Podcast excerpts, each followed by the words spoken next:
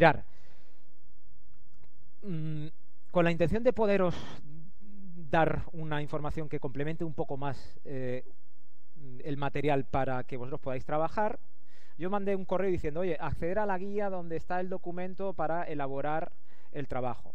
Cuando me refería a la guía, la guía es ese documento Word o Docs que yo os preparé donde estaba la portada, el índice y los distintos apartados, ¿de acuerdo? Bueno, pues aparte de eso, yo os voy a facilitar un documento que os pongo en pantalla ahora, todavía no lo tenéis colgado, ¿vale? Y que va a ser una guía que eh, podéis utilizar como documento para elaborar esta programación en la que estáis. Es decir, esto es, ¿qué, os va a decir qué tenéis que hacer en cada uno de los apartados y os pone un ejemplo en una hipotética eh, programación. Lo que aparece en esta guía no puede ser copiado por vosotros. Simplemente se utilizaría como un elemento de apoyo para que vosotros tengáis eh, mi soporte de autonomía si yo no estoy presente. Si a pesar de ello, después de leer este documento tenéis más dudas, mm, me tenéis localizado en el correo o en el Hangout para poder contestar. Entonces, si entráis, bueno, cuando os cuelgue esta guía, lo voy a colgar ahora después en el apartado de compartido del Drive, ¿vale? Para que lo tengáis todos y poderlo utilizar. Imaginaros, vamos a empezar por, por el primer apartado para que veáis un poco cómo funciona la guía. Y en este primer apartado, pues habla del primer punto de la programación, que se denomina introducción. En este apartado, lo que se hace es explicar brevemente qué, eh, qué características tendría este apartado, en qué se apoya por ejemplo, en el tema de la justificación y programación, en qué leyes concretamente podríais, y acordaros que siempre es podríais. Esto no es deber qué, ni deber, ni tenéis que. Esto es una propuesta que hacemos desde aquí para que vosotros, si queréis, podáis apoyaros en ello o no. ¿Mm? Y es una forma de, mm, digamos, de organizarlo con la intención de que podáis apoyaros eh, para seguir eh, la misma. Entonces, si os dais cuenta, primero hay un apartado donde se describe cada uno de, de los dos apartados, por ejemplo, el tema de la introducción con la intención educativa y luego la contextualización, donde, pues como veis, resume un poco lo que vimos el otro día que tiene que ver con la filosofía pedagógica del centro, nivel socioeconómico, cultural, instalaciones, etcétera, etcétera, etcétera. Y luego aparece un ejemplo. Lo que vais a ver en otro color, en este caso en el color naranjita claro, siempre va a ser el ejemplo que se pone de guía para la elaboración de la programación. ¿Sí? ¿Alguna duda? ¿No? ¿Ni para los de casa tampoco? Ok. Pues mirar, si nosotros siguiéramos con la programación, después de haber presentado el, el objeto de la semana pasada que tenía que ver pues con la eh, con la introducción en la que nosotros nos centramos exclusivamente en eh, la intención educativa y la contextualización, el siguiente apartado sería el que tendría que ver con la forma en la que pues, la propia programación sustenta digamos, sus eh, eh, estructuras para diseñar todo aquello que a partir de ahora vais a tener en cuenta. Sabéis que nos sustentamos eh, en una ley nacional amparada por la, por la 112 2007 de la Comunidad Valenciana y en ella establece pues que desde hace unos años para acá el diseño, y os recuerdo, y os recuerdo para que no haya ningún error, el diseño de la programación curricular en estos momentos en el contexto español se fundamenta exclusivamente en el concepto de competencia, no en objetivos y contenidos conceptuales, procedimentales y actitudinales. Si en una programación aparece, o yo me toca evaluar una programación que se fundamente en los conceptos, los procedimientos y las actitudes, habría que ver muy en profundidad qué razonamiento dais para utilizarlo.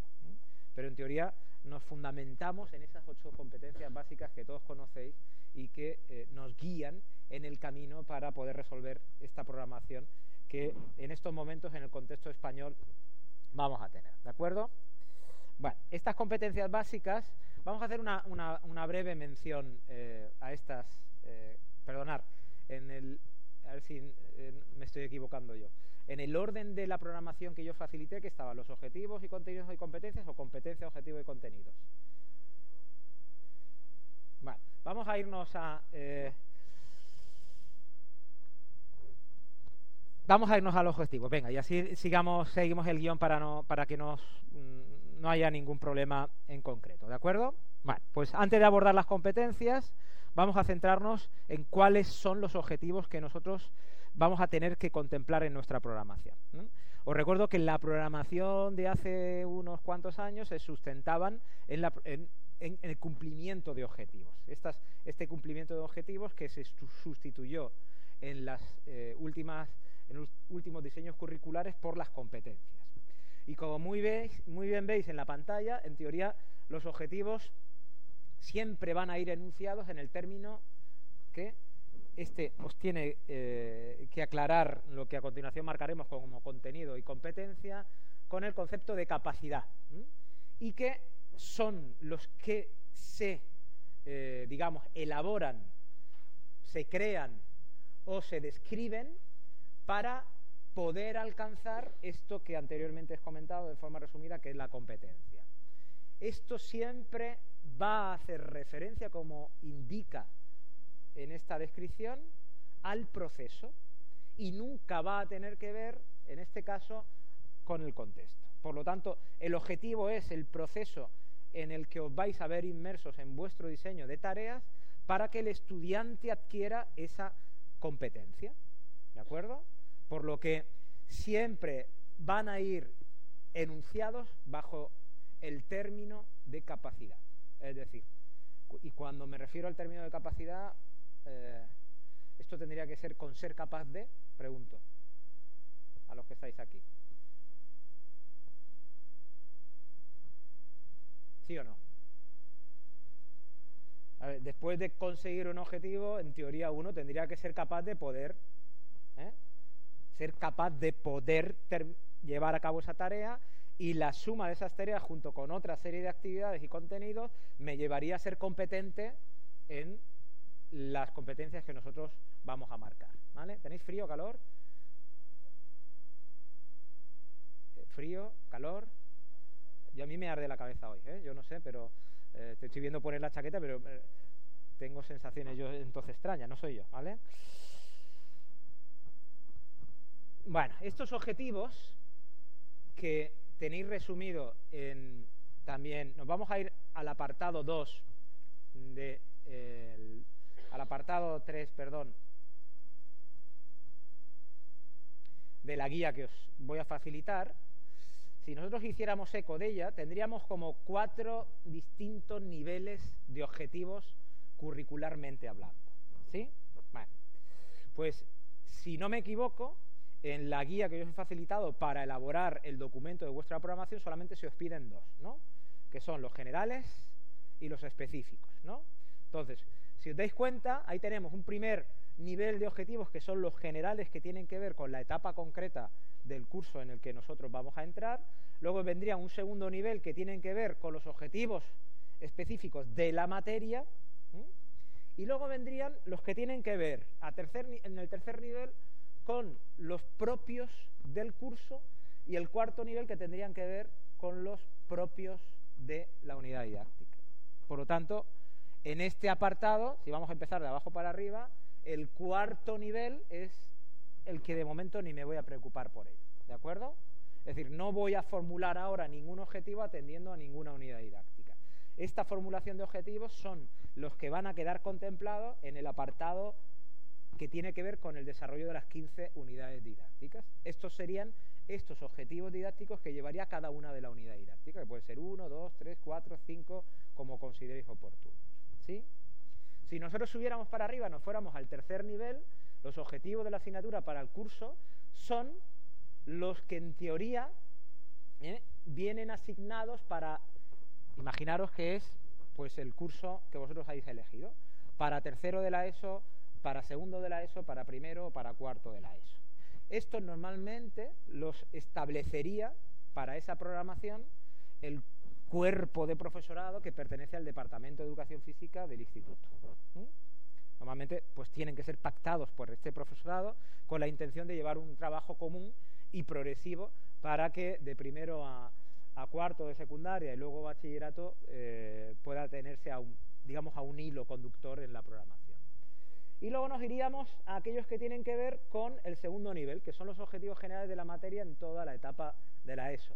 Y si nos vamos al Real Decreto 112 2007, vosotros podéis ver, si os vais al decreto, os vais al capítulo del libro eh, que yo os he facilitado, donde se habla del currículum y que habla del currículum de la comunidad valenciana, veréis que hay una parte específica dentro de cada uno de los cursos a los que os vais a dirigir que tiene que ver con unos objetivos que normalmente son los que yo utilizaría como objetivos específicos para vuestra programación.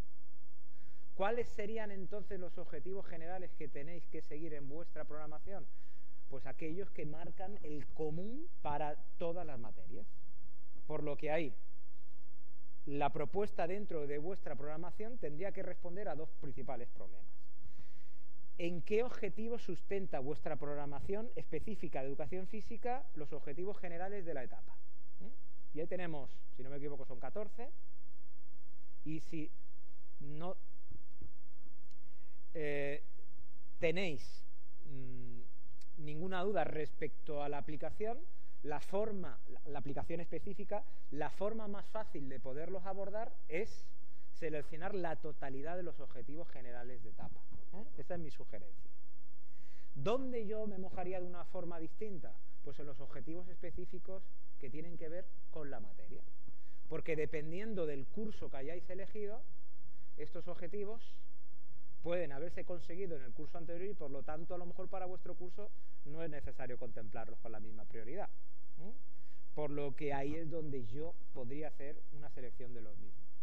Pero estratégicamente una de las mejores opciones eh, sería el contar con todos los objetivos para evitar ningún inconveniente. ¿Por qué? Porque indistintamente de que estos objetivos sean de primero o de segundo, como en teoría estamos en un sistema en el que hay una evaluación continua y hay un sistema abierto en el que el estudiante de segundo ha superado todo lo de primero, aunque yo no lo vaya a medir exactamente, queda contemplado dentro de la programación y el diseño de las tareas que yo llevo asociado. ¿De acuerdo?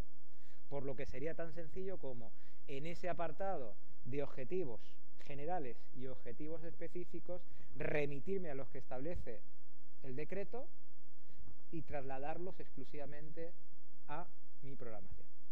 ¿Alguna duda al respecto de los objetivos? Casa, ¿alguna duda respecto a la programación por objetivos y cuál hay que contemplar en el mismo?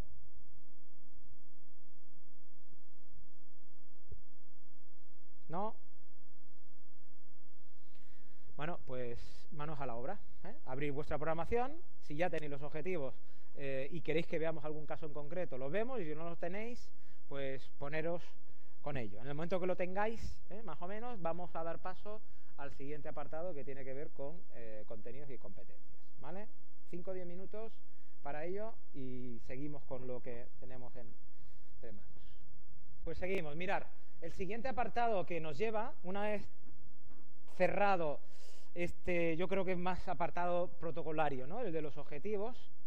Vamos a ver de qué forma nosotros tenemos que sustentar nuestra programación. Y esta programación tendría que ir apoyándose en lo que ya conocéis con el concepto de competencias. En este sentido, si os dais cuenta, la definición del propio concepto de competencia es la capacidad que nosotros tenemos de poder articular qué. ¿Os acordáis que os he dicho antes? antes? Evitar hablar de objetivos conceptuales, procedimentales y actitudinales.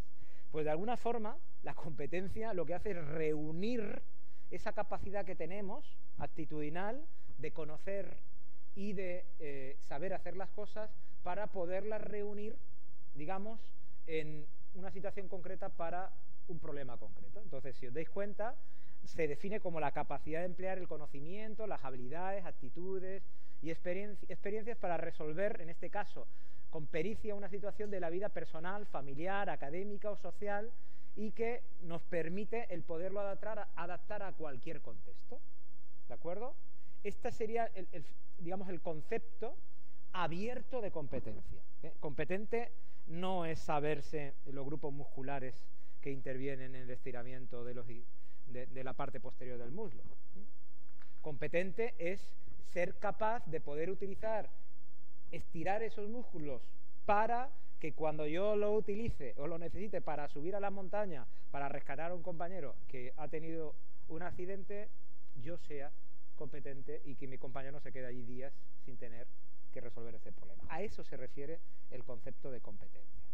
Competencia es una forma de trabajar en el centro en el que no se podría aislar de ninguna otra área de conocimiento.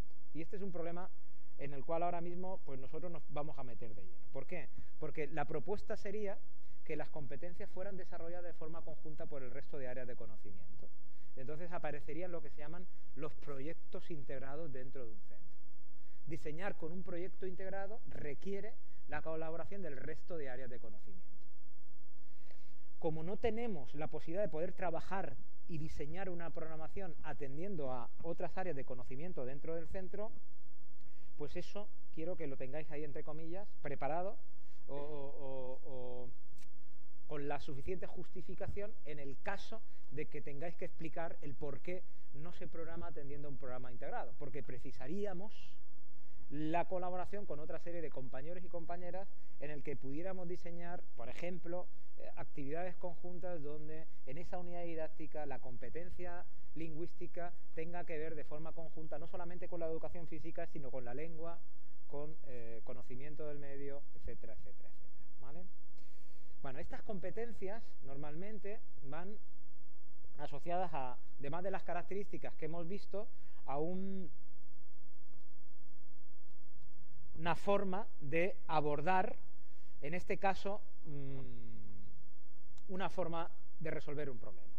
Si os dais cuenta, de estas ocho competencias que ya conocéis, pues la crítica que del área de la educación física podríamos hacer es que parece que no hay ninguna que de forma específica tuviera que ver con la competencia a la que nosotros nos reúne aquí hoy, que es, digamos, utilizar el movimiento para educar a la población.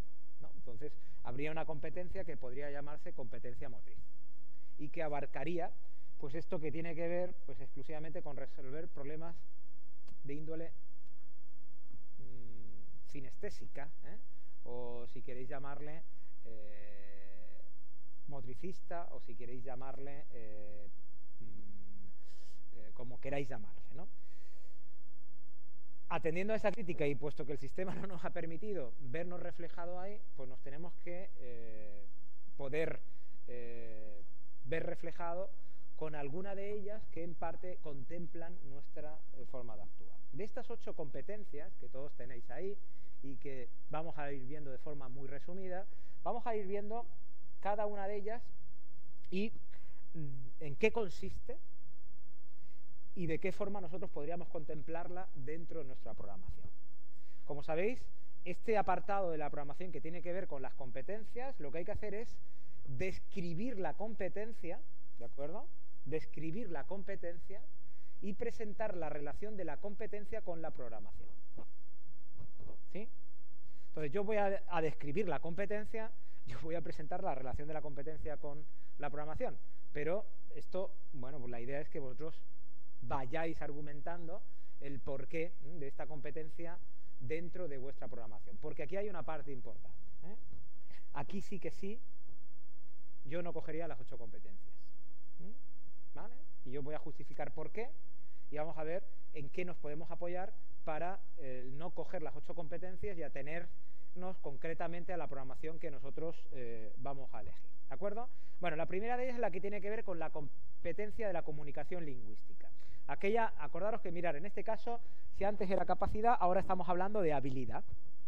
La competencia se va, digamos, a, asociar al concepto hábil y este es el que tiene que ver con comprender, expresar, interpretar pensamientos, sentimientos, hechos de forma oral y escrita en diferentes lenguas y en este caso en escenarios o contextos distintos. Por lo que, como veis, la lengua, en este caso, la competencia lingüística, sí que sería una de las competencias que nosotros tendríamos que contemplar dentro de nuestra programación. La competencia lingüística, en este caso, mirar, esto es un ejemplo de cómo tendría un peso mayor o menor en función del área de conocimiento si nosotros la comparáramos entre primaria, de primero a tercero de la ESO o cuarto de la ESO como final de etapa. Entonces, si vemos el peso que tendría eh, en cada una de ellas, vemos en educación física que, por ejemplo, en secundaria, el peso que va a tener en comparación con otras áreas es muy poco. Pero de alguna forma, si yo tuviera que en una tartita de estas porcentuales darle un peso a las competencias que yo voy a utilizar, tendría un pequeño peso. ¿eh? Tendría un pequeño peso que de alguna forma yo lo dejaría constante a lo largo de toda mi programación. Por lo que, bueno, pues aun con un 4%, un 2% de media en el curso que vosotros hayáis elegido, este quedará eh, presente en vuestra programación. Por ejemplo, en este caso, cómo poder llevar a cabo competencias relativas a la parte lingüística y que tuviera que ver con eh, educación física. Pues, por ejemplo, proyectarse, leer, expresarse, es decir, acciones que podrían buscar una habilidad en qué? Pues proyectarme a través del juego, a través de las canciones, a través de los bailes. ¿Cómo leer? Pues leer en este caso para entender las reglas del juego, para poder conocer más sobre esta habilidad o deporte o concepto de salud que estamos abordando dentro de la programación, o incluso, bueno, pues expresarme para poder comunicarme con los demás a través de esta comunicación que permitiría el poder cumplir el principio en el que se fundamenta. ¿De acuerdo? Bueno. En este caso, como nos encontramos en un mundo cada vez más multicultural, y nunca mejor dicho, en, Comunidad Valenciana, pues tenemos una lengua cooficial que es el valenciano y que también entraría a jugar dentro de, las posibilidades de nuestro centro si los estudiantes están en línea valenciana. Si estáis en un colegio bilingüe, pues más suerte aún, porque tenéis la posibilidad de poder manejar una lengua eh, de fuera y que eh, permite poderla integrar mm, de forma mucho más directa con esta competencia. Luego hablaríamos de la competencia matemática, que es la de utilizar de forma... Sí.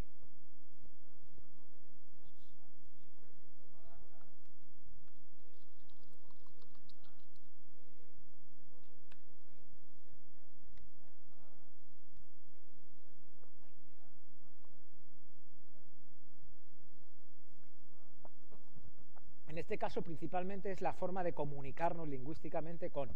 Entonces, si esas palabras, como por ejemplo, tú me estás diciendo la lucha o deportes náuticos, serían importantes para, en este caso, para hablar con propiedad, asociándome directamente a aquello que me permitiría hacer lo que hacemos muchas veces en inglés cuando no sabemos la palabra en concreto, que es dar toda la vuelta para decir lo que yo tengo que expresarme. Entonces, si yo puedo utilizar una palabra para acortar tiempo y poder ir directamente al grano sobre el que tú vas a buscar esa competencia, a eso se refiere cuando se habla de comunicación lingüística.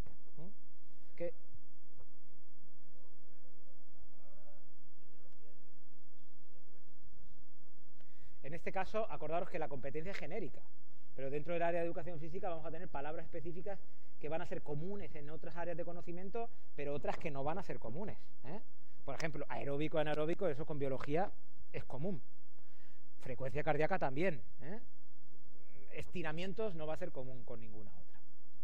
Habrá algunas específicas y otras que sean más comunes que pueden tratarse de forma, digamos, como hemos visto antes, integradora. A eso se referiría eh, en ese sentido. En este caso, la competencia matemática estaría asociada al concepto de operar a través de números y resolver posibles problemas que permita el cumplir este principio de razonamiento matemático. Si os dais cuenta, Si os dais cuenta, eh, atendiendo a la implicación del concepto de la enseñanza matemática, este en teoría no tendría que ver con la educación física. Indistintamente que de forma lingüística, a través de determinadas materias, nosotros utilicemos números, fórmulas, para comunicarnos y que ellas sean capaces de resolver el problema. Pero en este caso la parte específica de la educación física no se encargaría del aprendizaje matemático. ¿Cómo?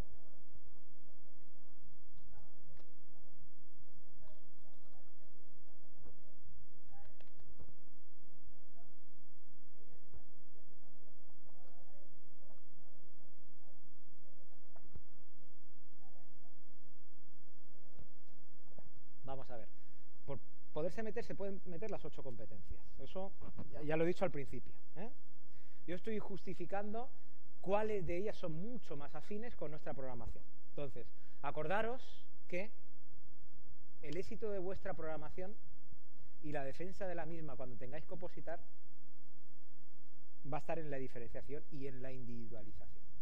Entonces, lo ideal es que seáis, lo ideal es que vuestra programación, aun siendo igual que los demás, se caracterice por algo muy distinto y muy personal. Entonces, yo empezaría a personalizarla ya desde el principio y a mojarme de forma concreta con una apuesta muy personal. Y yo empezaría ya. ¿eh? ¿A qué? A pensar dentro de dos, tres, cuatro, seis años, cuando tengáis la suerte de poderos presentar a una posición cuando salgan, ya ir perfilando una defensa y una programación que se diferencie de la totalidad. ¿eh? Como dice Laura, las ocho competencias pueden tener que ver, sin duda alguna. Pero aquí lo ideal es que vosotros os vayáis directamente a aquellas que más tienen que ver y que focalicéis. Esto no quiere decir que, mm, aunque como luego veremos, las competencias de las tecnologías y la información sean importantes para los de secundaria, no es un objetivo específico de educación física. No es una competencia que el profesor de educación física tiene que perseguir. Otra cosa es que dijera el Estado, competencias transversales, que indistintamente tú priorices o no, se tienen que dar. Bueno, pues sí, que es un poco como yo lo vería. Es decir, matemáticamente mis estudiantes en clase trabajan. Es decir, yo, para quien ha tenido clase conmigo, sabe que eh, las operaciones matemáticas se manejan en clase sin tener que ver con la materia.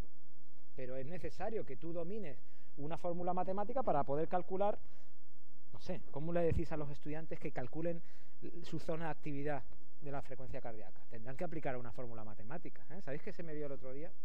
Lo puedo decir porque no está aquí. No uno, sino dos y tres estudiantes de cuarto de grado ¿eh?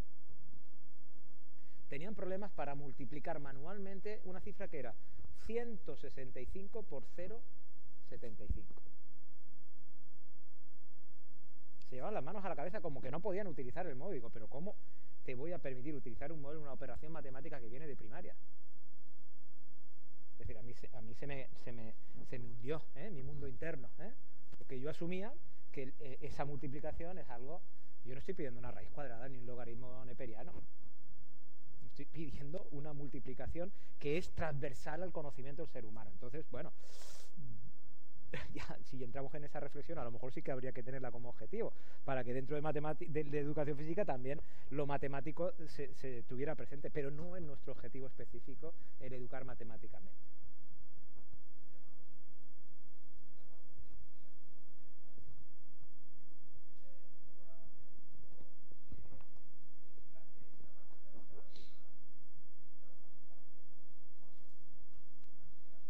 yo, yo eh, sería siempre mm, de personalizar, individualizando la programación. ¿A qué? A la educación física y concretamente al curso que estás, pero no a eso, sino al centro y dónde está ubicado y las características históricas del mismo. ¿eh? Esto es lo que hace diferenciado una programación de otra. ¿eh?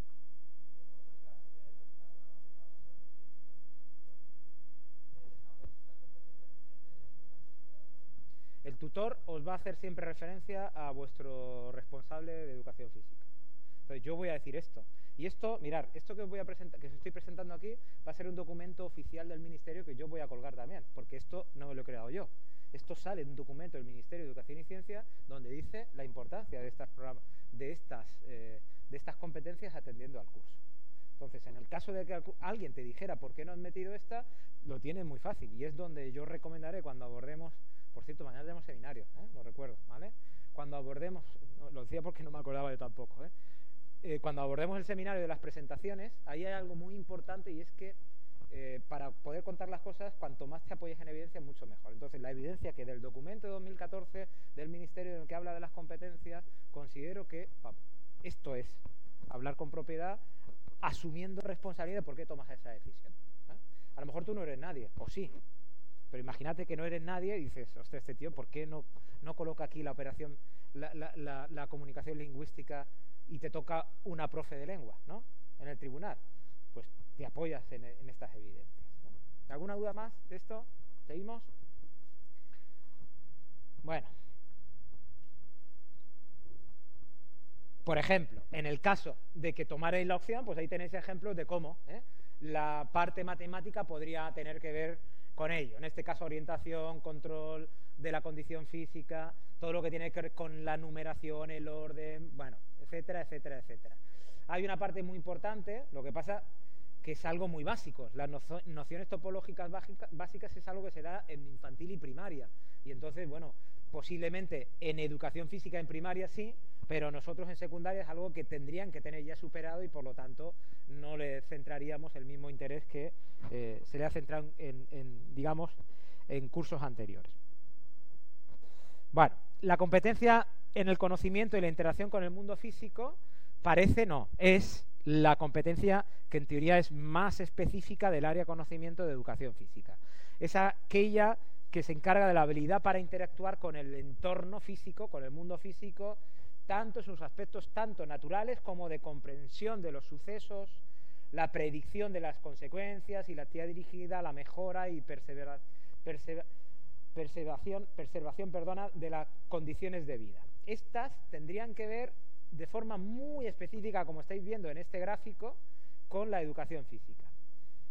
Si os dais cuenta, de primero a tercero hay una valoración y en cuarto de la ESO hay una mucha mayor dedicación. ¿Y esto a qué creéis que se puede deber?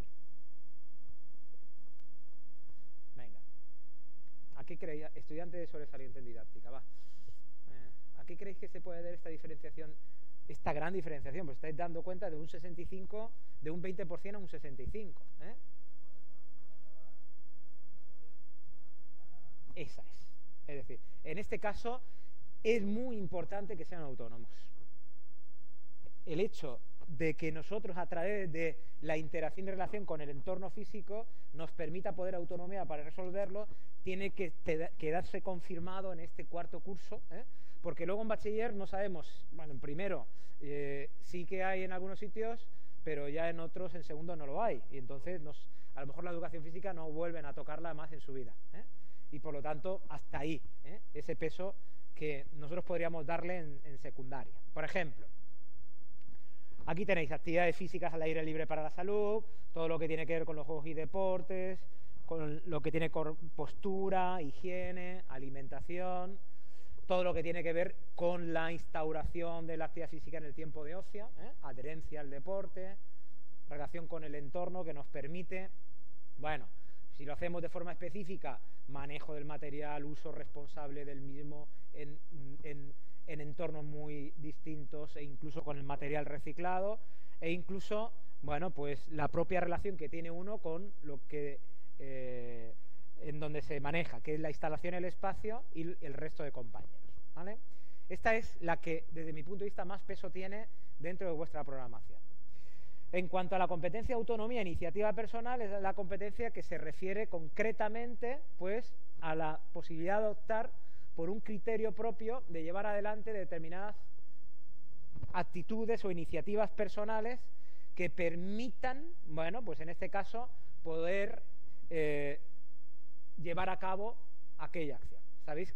Mañana vamos a centrarnos en esto, ¿eh? porque para mí una de las partes importantes vuestras dentro de secundaria es fomentar la autonomía. Y la autonomía tiene que ver con tomar decisiones.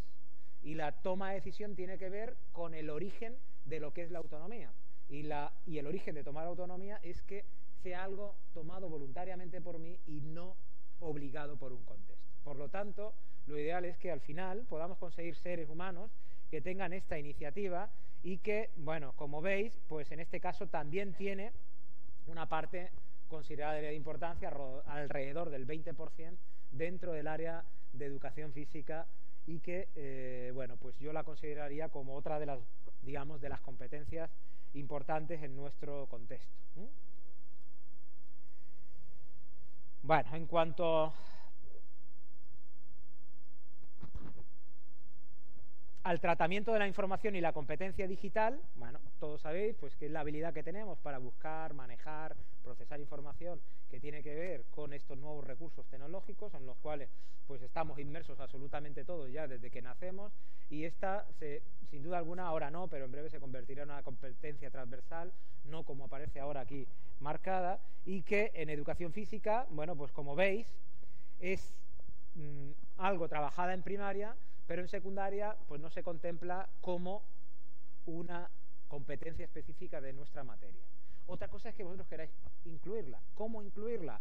Pues haciendo eco a acciones que podrían tener que ver con búsqueda de información, manejo de procesadores de textos, trabajo de acceso al drive con los estudiantes como estamos haciendo nosotros, búsqueda de artículos en informativos digitales, etcétera, etcétera, etcétera la propia presentación de los trabajos en clase, utilización del cañón, manejo del presi para las presentaciones, es decir, herramientas que pues, mm, los chavales de secundaria están ya habituados a hacer y que lo tienen ya como un mecanismo de, relación con el entorno. Sí. Lo que pasa que eh, eh, no fácil, ¿eh? Lo que está diciendo vuestro compañero, el, describir unas competencias por curso no es fácil, ¿eh? Porque las competencias son genéricas.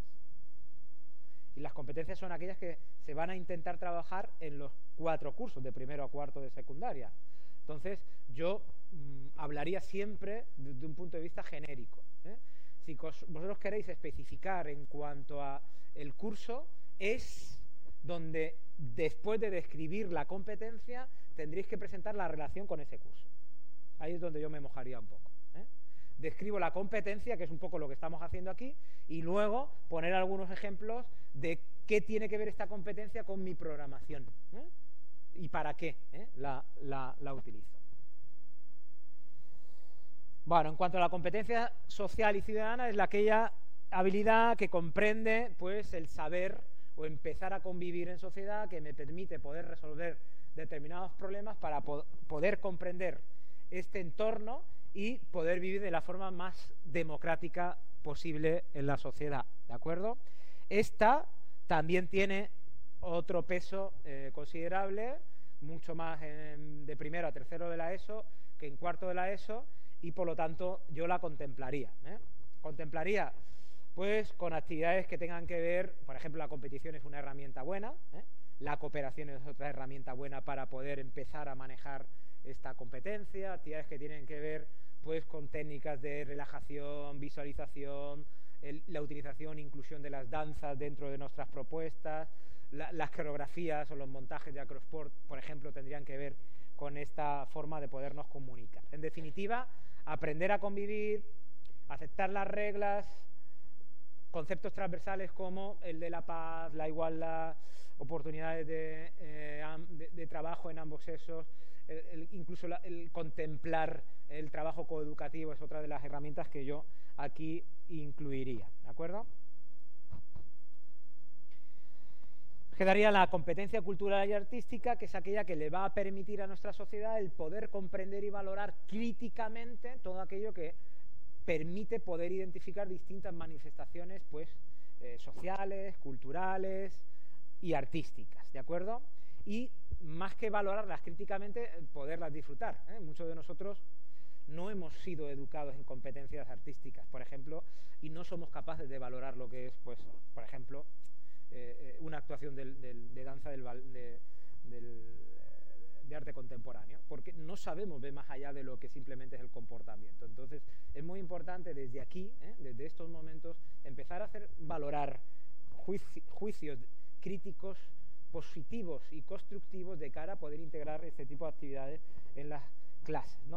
En este caso, como veis, tiene una parte considerable y de forma mayor en cuarto de la ESO, porque eh, en la medida que seamos más críticos, constructivos con lo que tenemos alrededor, podemos integrar mucho más la actividad física dentro de lo que es pues las distintas actividades culturales que tenemos. Por ejemplo, una actividad artística y cultural eh, puede tener que ver con una media maratón donde hay actividades asociadas. Puede tener que ver con una carrera en bicicleta que hace el centro y de orientación respecto a una conexión que tienen con la música del otro centro. Es decir, que hay una posibilidad muy diversa de llevar a cabo estas actividades como, por ejemplo, las representaciones teatrales, dramáticas, musicales, danzas, montajes, como hemos visto anteriormente, representaciones teatrales y todo lo que tiene que ver también con la integración del juego y el deporte dentro de nuestra institución. Incluso los propios juegos tradicionales del entorno sería una buena herramienta que aquí podríais incluir para complementar muy bien esta competencia en vuestro centro. Y dependiendo del centro, ¿eh? si está en una zona más rural, una zona más urbana, pues muchas veces es, útil el tener en cuenta este tipo eh, de, juegos, por ejemplo, tradicionales.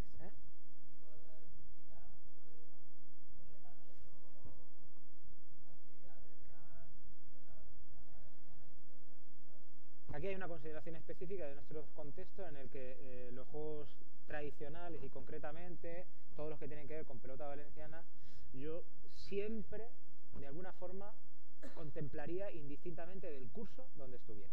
Siempre. Raspa y, todas las modalidades que hay, pasando por el trinquete. Hay centros incluso que tienen trinquete, trinquete en su propio edificio. Decidme vosotros en, qué parte de España, sí, bueno, País Vasco, eh, donde tienen espacios específicos para ello. Por lo tanto, si hay espacios específicos para ello, de alguna forma yo lo contemplaría dentro de, eh, lógicamente, de alguna de mis unidades didácticas que tienen que ver con el, con el juego y el, y el deporte. ¿Sí? Bueno. Y en este caso nos quedaría la, competencia de aprender para aprender, que es esta que mm, nos va a permitir poder dar sentido a muchas cosas de cara a que el siguiente paso pueda permitirnos seguir creciendo gracias a lo que hemos aprendido anteriormente. ¿no? Y como veis, esta es una de las competencias que estaría asociada principalmente a este concepto de autonomía. ¿no? Yo soy capaz de aprender a aprender cuando soy capaz de tomar decisiones. Si lo que he aprendido no me sirve para lo siguiente, no soy capaz de tomar decisiones y por lo tanto no puedo continuar con este aprendizaje. Por lo tanto, tiene poco sentido aquí los aprendizajes memorísticos que no tienen transferencia a las dos semanas de aprendérselo por lo que con el concepto de aprender a aprender entraría una relación muy clara con el tipo de metodología que, como ya veremos el próximo día, vais a llevar a cabo dentro de vuestras programaciones. ¿De acuerdo? Como veis, y también con un peso considerable, la competencia aprender para aprender tiene un peso de un 12, 15, 14%. En, de primero a cuarto de la ESO yo la dejaría presente con, mm, por ejemplo, eh, relaciones como las que aparecen aquí donde eh, puedo implicar a través de mi metodología, como he dicho anteriormente, al alumno en esta forma de retener la información. ¿De acuerdo? Mañana en el seminario yo os presentaré el porqué de este tipo de metodología y cómo llevarlo a cabo a través de determinadas estrategias. ¿Vale?